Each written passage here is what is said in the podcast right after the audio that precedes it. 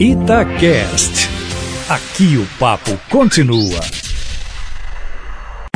Itatiaia Carros, com Emílio Camanzi.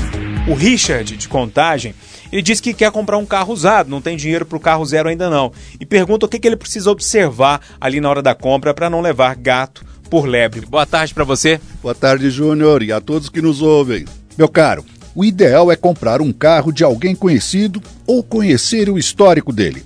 Saber como o antigo dono tratava do carro, se fez todas as revisões, trocas de óleo e por aí vai.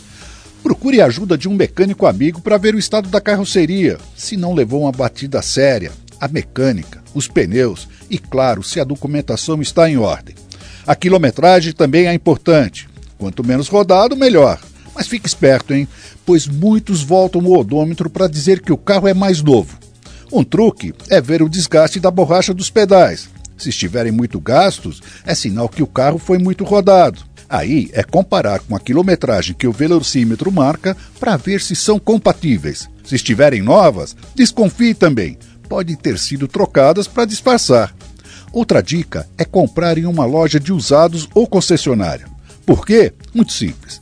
Nesse caso, eles são obrigados a dar uma garantia do carro de 90 dias, o que não acontece de particular para particular. Além do motor e câmbio, o revendedor tem que responder por todos seus componentes, incluindo falhas elétricas e de suspensão.